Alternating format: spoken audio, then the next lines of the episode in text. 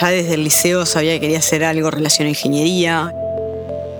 La formación este, académica, digamos, formal, lo que te da sobre todo es la capacidad de aprender, la capacidad de tener pensamiento crítico, de trabajar sobre nuevas cosas. El cruzar disciplinas, el cruzar conocimientos es súper importante y eso implica también que podamos trabajar ¿no? con otras personas, o sea, que se trabaja en equipo, que eso es fundamental. Hay que seguir para adelante, hay que seguir avanzando, hay que seguir este, construyendo cosas. Ceibal y ANEP presentan Aprendices, un ciclo de conversaciones para toda la comunidad educativa, con foco en los aprendizajes para la vida, una producción de Red Global de Aprendizajes. Te invitamos a mirar los episodios en el canal de YouTube de Ceibal o en nuestra web aprendices.edu.uy. En este nuevo episodio de Aprendices nos encontramos con Paula Martínez, con formación en ingeniería, se define como analítica, optimista, una persona que le gusta trabajar con otros y liderar proyectos. Paula nos cuenta su experiencia en la industria y las dificultades y oportunidades que conllevan ser emprendedora en Uruguay. Considera que hay mucho para aprender de las nuevas tendencias en los avances de inteligencia artificial y cómo debería ser aprovechada por el sistema educativo. Vamos a escucharla. Bueno, Paula, primero que nada, muchas gracias por hacerte el tiempo eh, y venir a compartir con nosotros este, un espacio, un tiempo para conversar. Nada, agradecido y bueno, también agradecido que te hayas sumado a la propuesta ¿no? y que te hayas animado. Bueno, buenísimo. No, muchas gracias por la invitación. La verdad, un placer poder estar por acá. Así que gracias a ustedes. Intentaremos hacerte sentir bien y, y que esto, digamos, sea también un, una, instancia de aprendizaje, porque no, o sea, lo, lo, vivimos todos así. Excelente. Nos gusta hacer una pregunta, nos gusta eh, abrir eh, el, espacio, abrir la conversación con una pregunta que, que, bueno, para mí, en primera persona es vital, que es eh, ¿cómo te definís? Bueno, yo creo que en realidad me defino de varias formas o como un conjunto quizás de características en realidad. Creo que soy una persona optimista, eh, pensar que las cosas van a salir bien, se, este, se van a dar, el resultado va a ser bueno, es algo que me motiva también a perseguir objetivos, ¿verdad? A, a tomar determinados riesgos, a ese tipo de cosas. También creo que soy una persona analítica, me gusta con la información que hay disponible analizarla, entender qué ramificaciones tiene, qué impacto tiene, pero a la vez también tratando de ser práctica, ¿no? Porque si no también eso nos puede llevar a paralizarnos a veces y creo que eso hay que, hay que, bueno, hay que aprender a, a dejar que no pase, ¿no? Y una cosa que también me fue pasando con los años, con la experiencia profesional, es que me di cuenta que me gusta mucho trabajar con personas. Entonces me gusta ver cómo se crean los equipos, cómo las personas evolucionan, cómo crecen. Este, todo el, el tema de los vínculos interpersonales me, me, interesa mucho y es una parte que además disfruto mucho en mi trabajo, ¿no? Y otra cosa que también disfruto bastante, sobre todo también en, mi rol actual, ¿no? este, como emprendedora, es como la adaptabilidad que tenés que tener, eh, la capacidad, digamos, de adaptarte a diferentes roles, a poder tener diferentes sombreros, a, de repente, digo, estar en una situación en la que tenés que hacer una venta, en otra hablar con una persona y darle feedback, en otra este, hablar de finanzas. Entonces, creo que eso también es algo que me ha ayudado a crecer mucho, ¿no? En diferentes aspectos. Paula, bueno, vos hoy tenés claro que al menos también qué, qué cosas disfrutás, ¿no? De, también de, de, tu trabajo, pero pensando un poquito más hacia atrás también, ¿no? Eh, cuando, cuando uno es más joven, está haciendo sus primeras este, experiencias eh, laborales, educativas y demás, ¿cómo, cómo se fue cimentando esta Paula que gusta de trabajar en equipo, gusta de emprender, ¿no? O sea, eh, de alguna manera te definís emprendedora, ¿no? O sea, lo traías. ¿Cómo, ¿Cómo, se fue construyendo eh, esta Paula? Y yo creo que es como una, un conjunto de experiencias, de vivencias, ¿no? Digo, yo creo que ya desde el liceo sabía que quería hacer algo relacionado a ingeniería, este, quizás en el liceo, o en las primeras etapas del liceo no tenía tan claro qué ingeniería, o bien por qué lado, pero sabía que me gustaban las matemáticas, la física, este, las ciencias duras, en definitiva. Sabía que eso me, digo, bueno, me, me, me gustaba y además tenía facilidad para eso, entonces sabía que era un poco por ese lado el camino de alguna forma. Y en realidad, digo, bueno, cuando terminé la secundaria dije, bueno, voy la facultad de ingeniería, este, y ahí la realidad es que no sabía tampoco mucho qué carrera, este, terminé siendo eléctrica, en realidad digo, era como una mezcla de varias cosas, entonces por eso también un poco me llamaba la atención. Y la verdad que fue una carrera muy linda, la verdad que fue una etapa que súper disfruté, eh, que, que, que, bueno, que aprendí un montón de cosas, este, amigos, la verdad que fue una etapa, este, digo, bueno, súper reconfortante en ese sentido.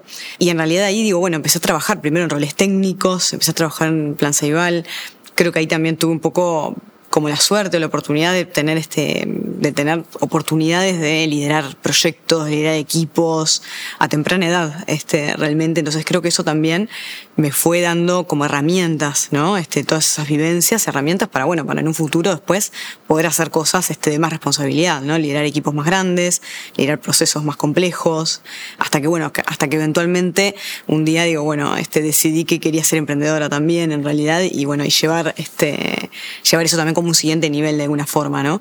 Pero sí, sin dudas, creo que es todo como una, un conjunto de experiencias, de vivencias.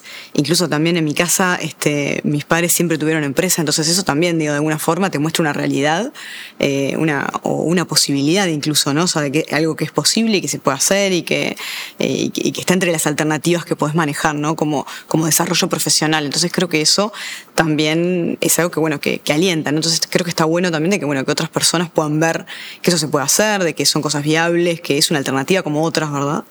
Entonces creo que, que es eso en definitiva, ¿no? Una, una sumatoria de, de, cosas, sin dudas. Me quedé pensando en tus padres tenían esto de tener una empresa, o sea, hay, no es solo tenerla, sino que hay una gestión, hay un aprendizaje de, de llevar esa, ese emprendimiento, digamos, adelante. De alguna manera vos lo tenías en casa y eso es buenísimo. Quería preguntarte si veías necesario también tener ese tipo de experiencias, así no en tu casa tengas, eh, o sea, alguien cercano con una empresa, pero eh, pasar por estas experiencias en, la escuela, en el liceo, en la UTO, donde sea, de que tengas la, la posibilidad de pasar por, por estas este, experiencias. No, a ver, yo creo que sin dudas este, todas las cosas que las, que, las aprendes, digamos, por una vivencia, por una experiencia, viendo a otro también este, ¿no? En, ese tipo de roles. Creo que todo ese tipo de cosas este, realmente dejan un impacto diferente en realidad. Entonces, eso me parece fundamental. En mi caso, digo, bueno, en mi casa como te comentaba, digo, tenía este, veía el ejemplo de mis padres, digamos, en, en ese sentido, también este, de mi familia, pero también, por ejemplo, este, yo hice un máster después de terminar la facultad y en ese máster tuvimos la oportunidad de hacer un viaje a Silicon Valley, por ejemplo, eh, que bueno, un viaje, digamos, académico con toda la clase, en donde nos llevaron a fondos de inversión, a startups, a, digo, a diferentes empresas, a conocer a diferentes personas y realmente que te muestran como otra realidad, ¿no? Otro mundo de alguna forma. Eso te abre la cabeza y eso también este, te permite, digo, bueno, como crecer, ¿no? De alguna forma, ¿no? Aprender de otras realidades, este, ver de que eso también es una posibilidad. Creo que todo ese tipo de experiencias, eh, mismo desde, no sé, visitas, por ejemplo, este, en la escuela a determinadas este, empresas, a determinadas fábricas, creo que todo ese tipo de visitas este, te las terminás acordando después. Este, capaz que no te acordás lo que te comentaron de geografía o qué sé yo, pero de repente una cosa que la viviste, que fuiste, la viste, eh, creo que te la, que bueno, que se, te marca más, ¿no? De alguna forma. Pero sí. También en esto de pasar por estas experiencias en las cuales por ahí uno puede romper el, las paredes del aula. Vos trabajaste en Ceibal, que tiene un, bueno, brinda servicios, este, está muy, muy asociada, digamos, este, y es donde, donde trabaja en la educación, pero también trayendo tecnologías, trayendo innovación. Eh, sé que eh, me contaron que eh, estuviste trabajando también en la, en la ruralidad, eh, en una tesis, ¿no? en donde bueno, hay un animal que se lo creía extinto en Uruguay y, y desarrollaste algo, ¿no? Estoy investigando. Un poquito. Está muy bien. Contame eso. Sí, eso fue, digo, bueno, la tesis este, de grado para terminar la carrera, terminar ingeniería. Y la verdad que fue un trabajo como súper práctico, en ese sentido creo que estuvo muy bueno. Y ahí usábamos, por un lado usamos una XO, este, una computadora de plan Ceibal como, como cerebro, digamos, ¿no? Como este controlador de todo. Y en realidad teníamos diferentes cosas, ¿no? Trabajábamos este, con paneles solares porque era algo que tenía que quedar en el medio del campo, el, aparato, ¿no? Trabajamos con diferentes cosas para lograr construirlo. Y ahí lo que queríamos hacer era dejar en lugares como un poco remotos, en realidad está medianamente aislados, buscando eh, un animal que se pensaba que estaba extinto, se había avistado alguno, este, la Guaraguazú este, estábamos buscando, sobre todo en la frontera, digamos, este, con Brasil, más al norte. Entonces era como una, como una herramienta de fototrampeo en la que, bueno, dejábamos el aparato este, y ahí digo, tenía que quedar este, autónomo, con panel solar y demás, y con un sensor de movimiento, cuando pasaba algún, algún animal por delante, toma una fotografía, ¿no? También con una cámara. En realidad ahí digo, bueno, fue un trabajo que tenía un montón de, este, de cosas que tenían que funcionar juntas, digamos, este, y, que teníamos que resolver cómo, cómo, todo interactuaba de alguna manera, cómo todo funcionaba con poca energía, porque era con panel solar, digamos, o sea, fue en ese sentido un trabajo este, que estuvo muy bueno como integrador, ¿no? Y además también creo que la experiencia estuvo muy buena porque incluso tuvimos que viajar este, este, al norte, digamos, vienen al norte de Cerro Largo, este, a, ir a instalar este, el aparato, este, ahí trabajamos con unas biólogas de Clemente entonces, digo, también toda esa interacción, digamos, y entender un poco, bueno, ellas que precisaban y cómo era su, cómo era su día a día, en definitiva, también, y qué, tipo de cosas, este, en qué trabajaban, y ir a hacer esas instalaciones, después ir a ver este, el aparato, a ver qué había registrado, ¿no? Hay fotos de qué había y todo ese tipo de análisis, la verdad que fue una experiencia este, súper divertida también, ¿no? Eh, digo, enriquecedora y también divertida, ¿no? Es una experiencia diferente en ese sentido cómo desde, otros, desde otras carreras, desde otras especialidades se puede apoyar también a la investigación, a, la educación también, porque mm, se genera eh, nuevo contenido, nuevo conocimiento. Eh, estoy pensando, vos decís, no fue fácil, me imagino el modelo inicial, ¿no? De, bueno, hacemos esto, ¿no? Este modelo, ponemos el, la, la ceibalita, ¿no? Pero después, ¿con qué mm, dificultades uno se encuentra cuando. más en ese momento, porque hoy el fototrampeo por ahí capaz está más este, mm, bueno, difundido, pero eh, en ese momento. No, dificultades este, de toda clase, ¿no? Desde que compramos una cámara que no era infrarroja, porque bueno, eran más accesibles y teníamos que sacarle una película finita sin romper la cámara para que quede infrarroja y poder este, tomar las fotografías este, en la noche. Este, digo, bueno, que todo el, tema, digamos, de, de la energía, ¿no? O sea, de que teníamos que tener todo súper apagado, este, esperando como una indicación del, del, sensor de movimiento para despertar todo, ¿no? Despertarle que hizo rápido, que cargue todo rápido, que pueda sacar una foto, guardarla, este, y ahí volver otra vez a todo consumo casi cero, digamos, por el tema del panel solar. O sea, en ese sentido eh, hubo mil desafíos a resolver. Y es más, en, en, el fondo de la casa de mis padres, que yo en ese momento todavía vivía con mis padres, este, tuvimos meses instalado el aparato, era un, era un, poste, digamos, este, enterrado en el, en el jardín de mis padres porque bueno, ahí hacíamos pruebas, qué sé yo, hay mil fotos de, mi perro, por ejemplo, ¿no? Pasando por ahí, cosas así.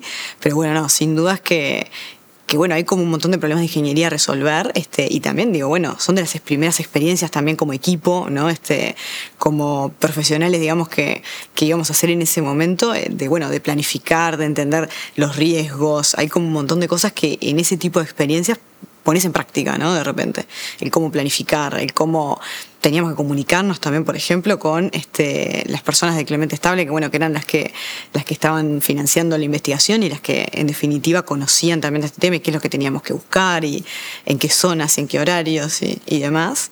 Pero sí, fue una experiencia este, con un montón de desafíos, pero bueno, estuvo bueno, creo, ir sorteándolos el conocimiento técnico lo habías desarrollado, adquirido, digamos, en, en, la carrera, pero bueno, la, importancia de, estos proyectos reales, ¿no? Donde se va a la, cancha, al campo en este caso, a ver si, si aparece el aguará. El aguaraguazú, ahí está. El aguaraguazú.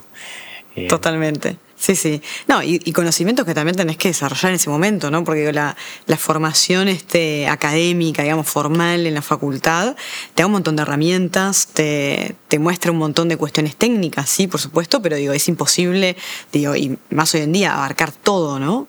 Entonces, en realidad yo creo que lo que te da sobre todo es la capacidad de aprender, la capacidad de, tener pensamiento crítico, de trabajar sobre nuevas cosas, de, de, bueno, de poder investigar sobre un tema.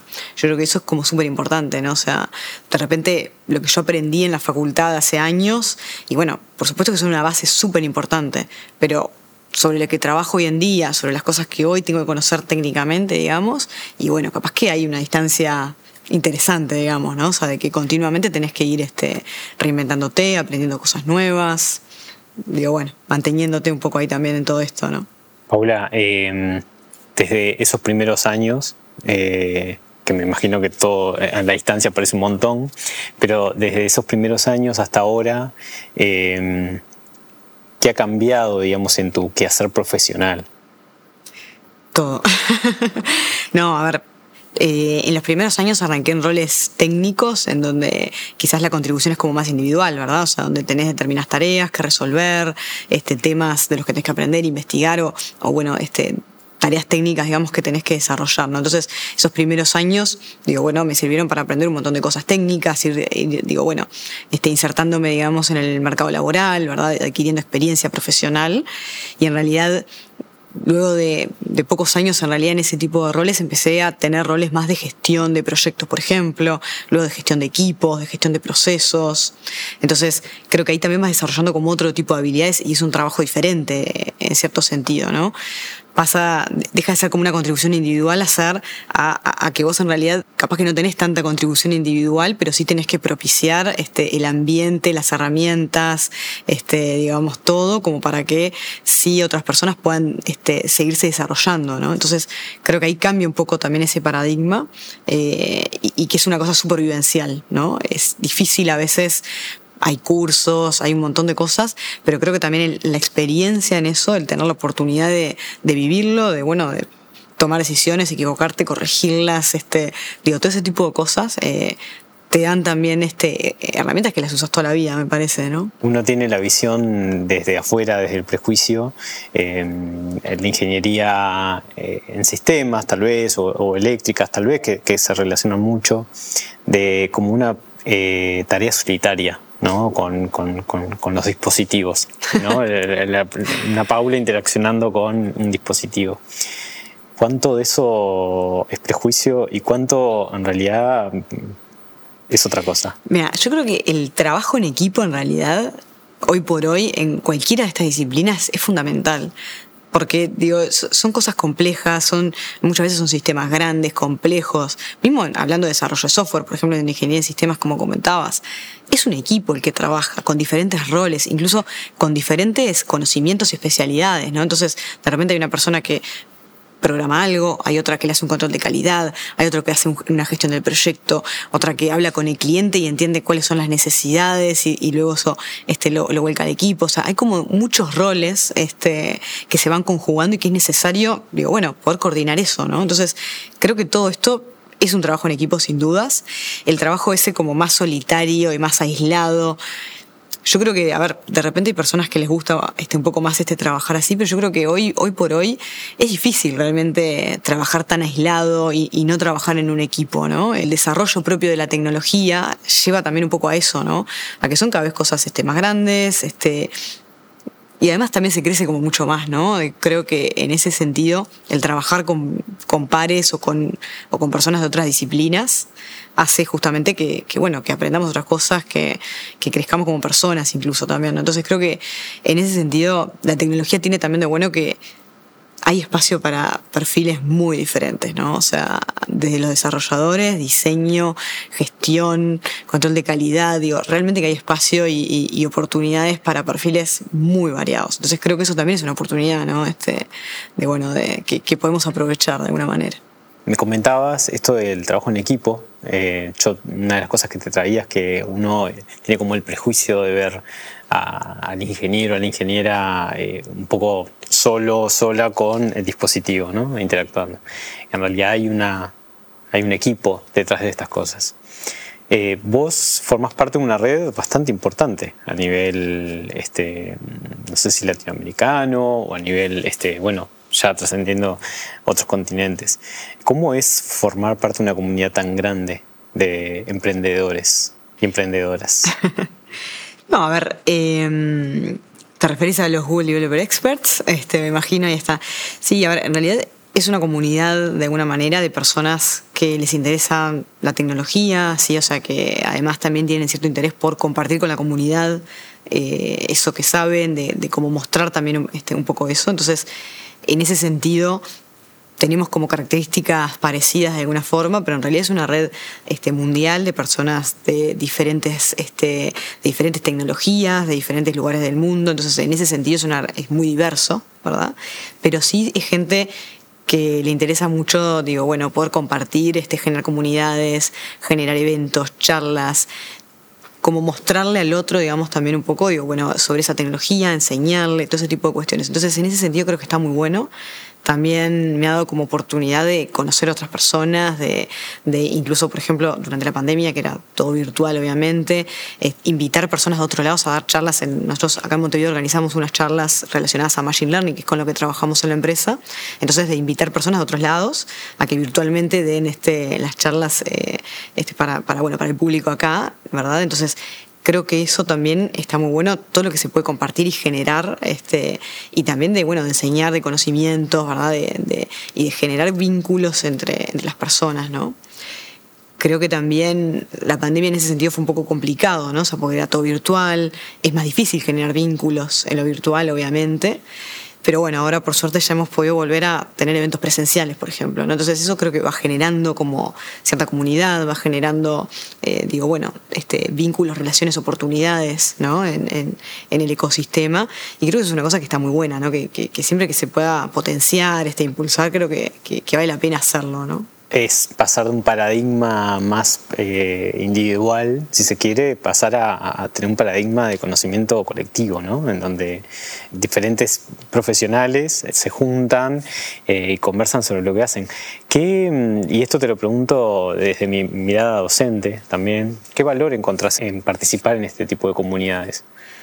Yo creo que el mayor valor en realidad es este, es la, es la red, ¿no? En sí, es las personas que la componen, este, la red de contactos, este, a ver, por un lado, porque como te comentaba, digo, tuve oportunidad de dar charlas este, para otros lados y conocer personas de otros lugares, por ejemplo, pero también de invitar personas a que den charlas este, a una meetup que organizamos este, nosotros acá desde, desde Uruguay, de alguna forma, ¿no? Entonces, creo el tener esa posibilidad, digamos, de ese intercambio eh, y, y esas personas que, bueno, que están dispuestas, digamos, ¿no? O sea, que tienen ganas de colaborar, de generar comunidades, de generar este, de, de, bueno, de transferir conocimiento y todo ese tipo de cuestiones, creo que eso en sí es como lo más valioso, ¿no? Entonces, creo que principalmente eso, por ese lado.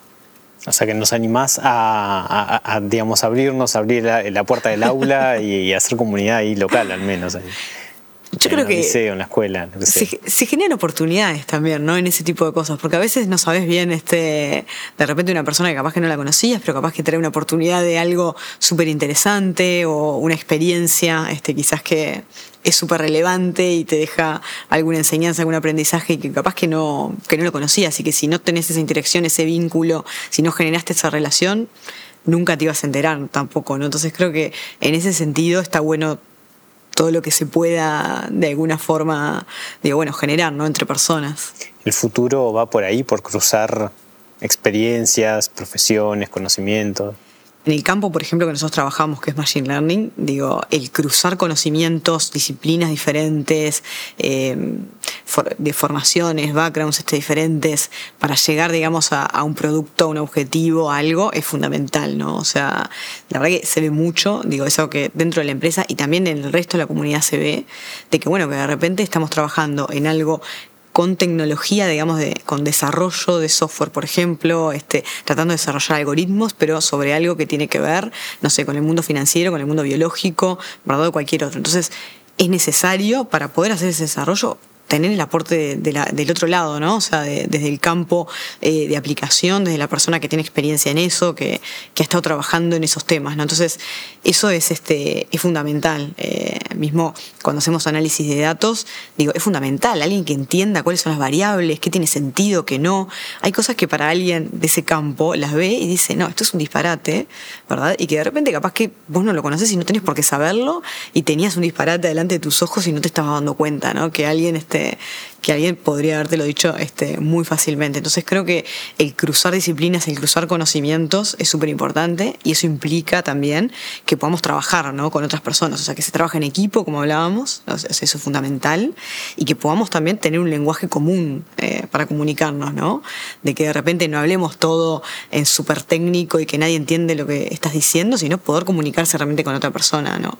Creo que eso es una es una habilidad que tenemos que desarrollar, ¿no? Que capaz que antes no estaba tan presente o que no era tan necesaria, pero hoy en día para poder desarrollar este tipo de cosas así interdisciplinarias es fundamental, ¿no? O sea, el hacerse entender, el poder comunicar, el hablar en, en lenguaje este, que todos nos entendamos, ¿verdad? El mundo viene sacudido, entre otras cosas, eh, no solo por esto obviamente, pero eh, las inteligencias artificiales eh, que, bueno, todos los días, semana a semana vemos que bueno, se desarrolla una nueva, ¿no? En todos los ámbitos, obviamente esto está revolucionando cómo entendemos las profesiones, las tareas y demás. Pero bueno, en el mundo educativo se han eh, activado algunas alarmas. ¿no? Eh, primero, ¿cómo ves esto? ¿Cómo ves esta, esta, este desembarco de las, de, las inteligencias artificiales?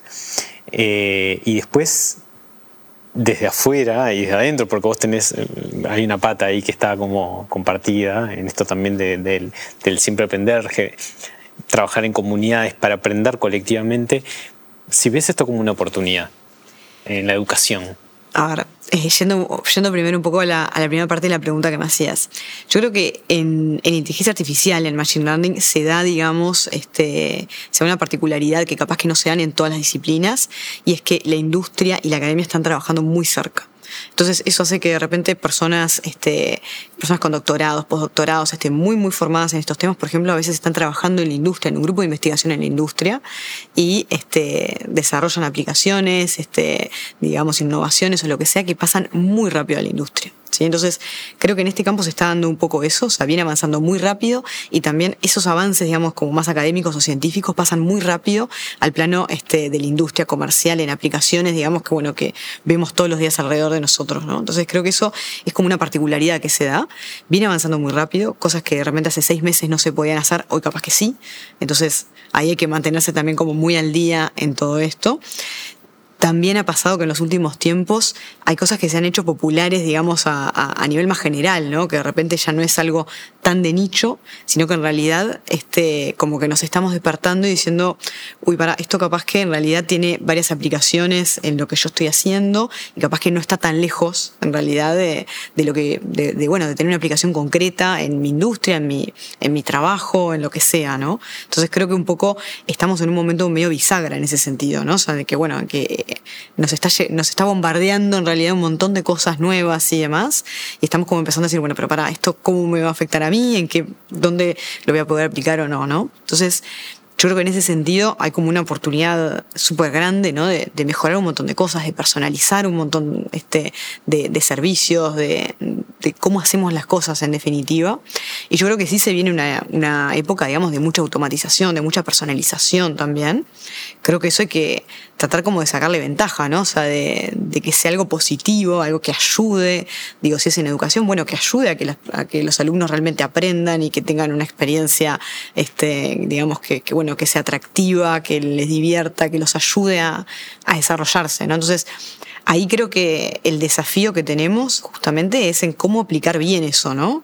Cómo traerlo para lo que precisemos, este, digo, esto obviamente tiene ciertos riesgos, ¿no? Ciertos riesgos en cuanto a la privacidad, en cuanto a cuestiones más éticas. Hay un montón de cosas a abordar, ¿no? Pero sí hay una oportunidad grande de traer eso a, cada campo de aplicación, a, que, bueno, a que, a que realmente mejore un poco, mejore cómo estamos haciendo las cosas, ¿no? Y que nos traiga un beneficio. Así que digo, sí, creo que, digo, bueno, viene avanzando súper rápido y yo creo que va a tener un impacto muy positivo. Eh, te decía más temprano que soy optimista también, eh, pero digo, bueno, creo que hay una posibilidad muy grande de, bueno, de, mejorar muchas cosas, ¿no?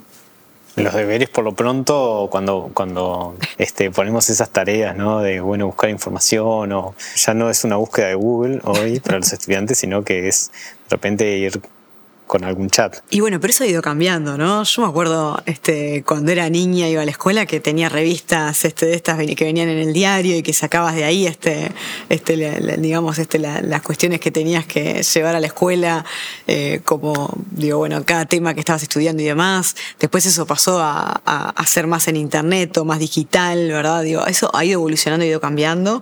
Creo que también nos hemos ido como adaptando y, y entendiendo cómo usar esas herramientas, ¿no? Digo, ya desde la introducción en realidad de, las computadoras y, por ejemplo, con Plan Ceibal, las ceibalitas en las escuelas, ahí también hay algo que cambió, ¿no? creo también que ese cambio llegó para quedarse de alguna forma. Esos digo, son cambios que, que no se revierten de alguna forma. Paula, llevando la conversación para, para otros lugares, pero todo tiene que ver con todo. Eh, sos mujer, sos emprendedora de un pequeño país, Uruguay, que no sé, vos sabrás más, pero en mi sentido común digo, debe ser difícil llegar a, primero, a participar de estas comunidades que, me imagino que debe estar conformada por mucha gente de países este, con, más potencia, digamos, o, más potencia emprendedora, ¿no? Y esos recursos, es, en fin. ¿Sos consciente también de, tu rol y, de, la importancia de que haya una mujer emprendedora uruguaya participando en estas comunidades? Digo, para también otras generaciones más, más jóvenes. Yo creo que en realidad digo, bueno, este es como, digo, tener una empresa, digamos, este, tener una startup, es de ser emprendedora, digo, es una montaña rusa de cosas, obviamente. Tratás siempre de ir avanzando, hay cosas que salen excelentemente bien, otras que esperas que salgan bien, capaz que no. Digo, creo que en ese sentido lo importante es como, bueno, seguir para adelante, tener, este, tener perseverancia en todo eso, ¿no? Este, estar convencido de alguna forma de lo que estás haciendo. Entonces, en ese sentido, eh, como yo lo vivo de alguna forma, es, digo, bueno, hay que seguir para adelante, hay que seguir avanzando, hay que seguir este, construyendo cosas. Digo, creo que lo vivo un poco eh, de esa forma, ¿no? Yo creo sí que igual estar en Uruguay, digo, por supuesto que tiene algunas desventajas, este, el mercado es chico, el mercado uruguayo, pero también eso es una ventaja porque digo, bueno, muchas empresas nacen ya pensando en que tienen que exportar, porque el mercado es chico. Y eso capaz que ya de, entrada, digamos, cuando en la concepción mismo de, la empresa, este, en cómo empezás a armar todo, en cómo empezás a estructurar la, compañía, ya pensás que vas a exportar, ¿no? Entonces eso te abre un panorama mucho más grande. Entonces creo que es una desventaja, sí, que Uruguay sea un país chico, con un mercado chico y demás, pero capaz que puedes verlo también como una ventaja, ¿no? En ese sentido, de que te abre más rápido la cabeza, que bueno, tenés que salir para afuera y tenés que, este, y, que eso también es una alternativa, una posibilidad y que podés tener una empresa que aunque sea chica vende para afuera, por ejemplo. Entonces creo que en ese sentido hay que tratar como de sacar este, digo, bueno, las ventajas que tiene Uruguay, ¿no? Eh, por ejemplo, en Uruguay todos nos conocemos, eso este un poco lo sabemos. Y entonces digo, de repente puedes llegar, estás a un mail de distancia capaz, este, o a, pedir una referencia o lo que sea este, de distancia, de hablar con alguien, de que está trabajando en un rubro parecido al tuyo, que ha hecho cosas que están cosas fabulosas, digamos, y que capaz que te puede ayudar un montón en tu camino, ¿no? Entonces, creo que eso que sea también acá en Uruguay, por ser más chico justamente, es una cosa que también está muy buena y que se le puede sacar un montón de provecho. Entonces, creo que, bueno, es un poco lo que nos ha tocado, creo. Y, bueno, y con eso digo, creo que hay que sacarle bueno, el juego que se pueda, ¿no?